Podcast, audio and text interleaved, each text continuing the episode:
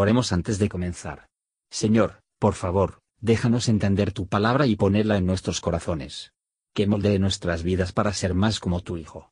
En el nombre de Jesús preguntamos. Amén. Mañana y noche, lecturas diarias de Charles Haddensperry en solo lectura matutina, lunes 11 de octubre, alcemos nuestro corazón con nuestras manos a Dios en los cielos.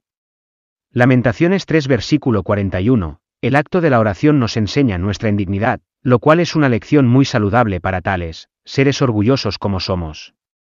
Si Dios nos dio favores sin obligarnos a orar por ellos, nunca deberíamos saber lo pobres que somos, pero una verdadera oración es un inventario de necesidades, un catálogo, de las necesidades, una revelación de la pobreza oculta.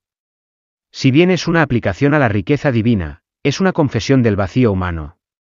El estado más saludable de un cristiano es estar siempre vacío en sí mismo y constantemente dependiendo del Señor para los suministros, ser siempre pobre en, y hoy rico en Jesús, débil como el agua personalmente, pero poderoso en Dios para hacer grandes hazañas, y de ahí el uso de la oración, porque, mientras adora a Dios, coloca a la criatura donde debe, estar, en el mismo polvo. La oración es en sí misma, además de la respuesta que aporta, un gran beneficio, al cristiano.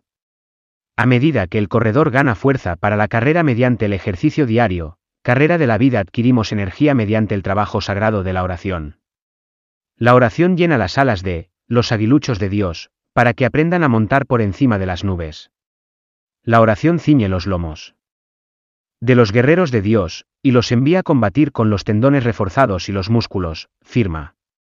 Un defensor sincero sale de su armario, así como el sol sale de las cámaras, del oriente, regocijándose como un hombre fuerte para correr su carrera.